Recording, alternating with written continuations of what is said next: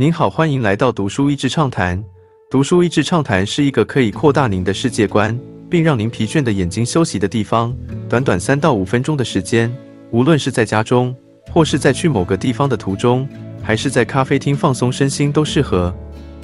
时代造就的总理，透过这个传记，从梅克尔十六年的总理生涯的视角，看到过去世界近二十年的国际政治局势。还有跟各国领袖交手的精彩，从这本书也能看到梅克尔的崛起真的是时代的产物。看见德国东西统一后的独特政治环境，他们因为经历了史达林和希特勒这种擅煽动起群众情绪的领袖，变得格外需要冷静和平稳。他们对于政治人物和领导人的隐私完全没有兴趣，因此媒体也不会去报道和挖角这种八卦，甚至还会保护总理的隐私。而东德在铁幕警察国家统治的数十年间，对于独裁、监控等控制人民的手法，也是一根极为敏感的神经。德国本身国内政治是透过不同地区、不同党派协议出来的，因此领袖在协议多方竞争合作关系，并且对这样协商所保持的耐性也是非常独特的。再加上德国总理相较于美国和其他西方国家没有那么大的权力，因此这本书很多梅克尔发挥的舞台其实是在国际上，由于时代的需要，看见他不见得愿意。却必须扮演欧洲领导人的角色，有时甚至是民主国家的代表脸孔。重重困难关卡，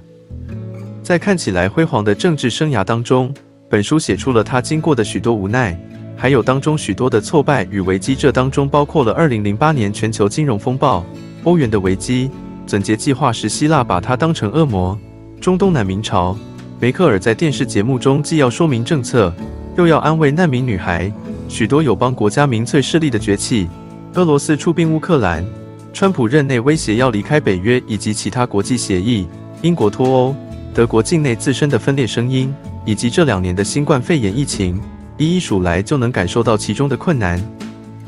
在这一切看似一波未平一波又起的危机当中，透过本书看见他如何坚守价值观，并且保有他的人格特质。即便那些特质不是最耀眼或是引人注目的，现在的世界讯息量庞大，人们注意力短暂。他的安静和近乎无趣的说话方式，由于他过人的耐心和毅力，时间久了反而成为欧洲及世界上一股安定人心的力量。也在许多强烈人格特质的他国领袖当中，凸显出一种令人信任的稳定魅力。从他身上再次看见，领导有很多种样貌与可能。与各国领袖过招。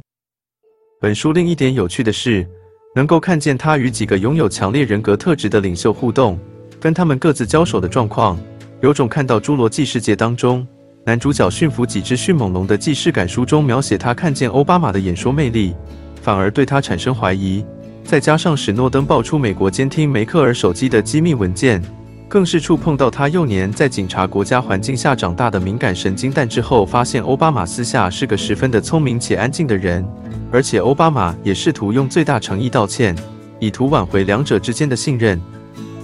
梅克尔和俄国现代沙皇普丁又是另一种精彩。生长在东德的梅克尔会说流利俄语，而曾在东德做过 KGB 情报员的普丁会说流利的德语。YouTube 还可以找到普丁在某些场合抢过翻译人员的麦克风。直接代替做翻译。普丁带着集权国家擅长用的套路，以谎言混乱视听，煽动恐惧。每当普丁面对梅克尔时，总是一直寻找他的弱点，并且虚张声势面对普丁。梅克尔总是用静默的力量让普丁知道拿他没办法，同时也用极大的耐心跟他斡旋，并且适度用经济制裁的筹码创造谈判空间。而面对美国总统川普，梅克尔在他上任时还去找了他过去在 Playboy 上的采访。读了川普吹捧自己谈判功力的书，并且不得不注意他在推特上的发言。面对年轻法国总统马克宏，记者要展现实力，聪明但不时透露出自傲。梅克尔也一直想办法让德法双方能有共识，让欧盟能一再挺过危机。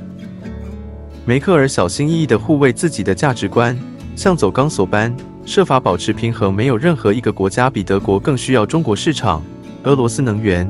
和美国的军事保护，也没有任何一个国家比德国更不希望世界演变成强权互相倾轧的局面。梅克尔卸任，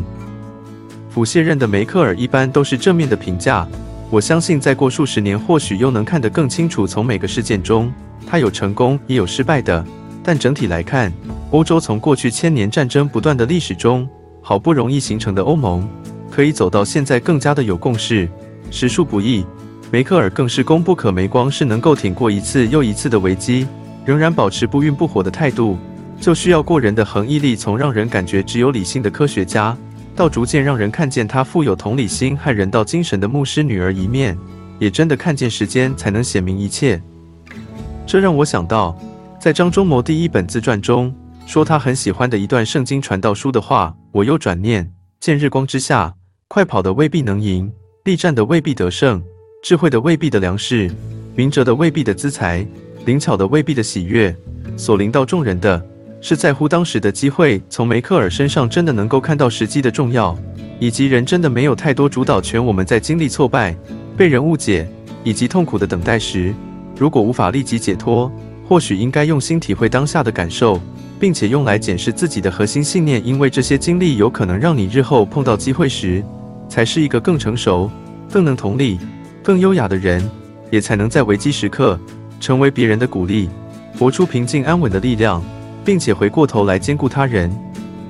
今天的内容就到此为止了，十分感谢大家收听《读书益智畅谈》节目。如果对我们的内容感兴趣，欢迎浏览我们的网站 dashes 点 net，或是关注我们的粉丝团“读书益智”，也可以分享给您的亲朋好友。欢迎继续关注我们下一期节目，下次见。